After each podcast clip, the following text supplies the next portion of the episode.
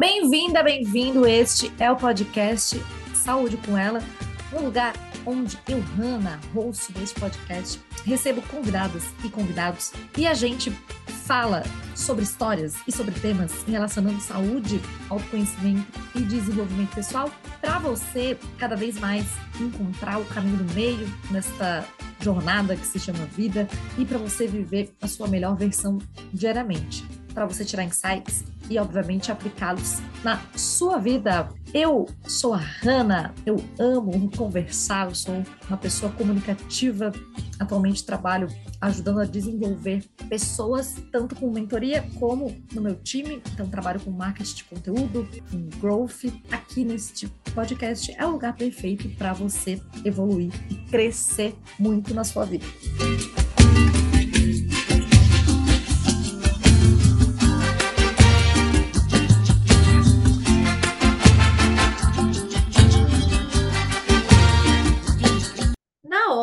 De cuidar da saúde, a maioria vai no modo Zeca Pagodinho, deixa a vida me levar. Vida leva eu. E o Zeca Pagodinho, ele é maravilhoso com suas músicas. Porque este modo, na hora de você cuidar da saúde, ele te faz ir sem metas, sem plano de ação, sem considerar que vai sim ter tropeços, sem se preparar mentalmente, principalmente, conhecer o funcionamento do seu cérebro, sem fazer esse plano de ação, sem ter metas definidas, sem considerar o descanso e recaídas. E isso é o combo para o fracasso, por exemplo, na hora de cuidar da saúde, na hora de implementar hábitos saudáveis. Então, Bora deixar o Zeca Pagodinho apenas para escutar na playlist. E quando você organiza e tem uma estratégia, um método para, de fato, cuidar da saúde, isso te ajuda muito.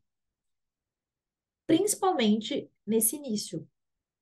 Porque no início da formação de um hábito, você vai ter muito gasto energético. Então, como o nosso cérebro tem um mecanismo que ele quer evitar dor e ele quer prazer, e ele não quer gastar muita energia, no início até essa, essa trilha neural, porque é como se fosse um caminho. Então, por exemplo, né, você vai, você vai de, uh, da Itália até a Polônia. E aí existe um caminho, ou mais de um caminho para chegar lá. E no caso, quando você tem, é, por exemplo, quando você quer iniciar uh, a alimentação melhor, o que acontece é que você tem uma trilha, né, para os hábitos da alimentação. Então, para comer gordura, para comer chocolate, para comer enfim, hambúrguer, e questões uh, que já é sabido que não são tão, tão legais, principalmente quando você come só isso, e toda hora isso, industrializado, né? E aí, uh, para você criar esta nova rota, ou seja, com a neuroplasticidade do cérebro, criar este novo caminho até ah, se formar esse hábito e de fato você conseguir cuidar da saúde e ser uma pessoa que se alimenta bem, vai ter muito gasto energético, vai ter muitas barreiras, principalmente barreiras internas. Então, quando você tem uma estratégia, um plano de ação, você tem metas e você, obviamente, tem um método para chegar lá, isso te ajuda a persistir até esse comportamento se tornar um hábito. E aí sim você conseguir cuidar da, da sua saúde ou, enfim, dei um exemplo, mas pode se aplicar a outra saúde. Então, nesse insight, eu queria trazer essa, essa consciência para você não ir no modo aleatório. Porque, de fato, você consegue. Porque eu falo isso porque eu, carteirinha 001 é minha nesse aspecto. Porque eu já fiz muito isso. E, de fato, consegui, conseguia por algum tempo, só que para manter ao longo do tempo e colher os resultados, isso não é suficiente.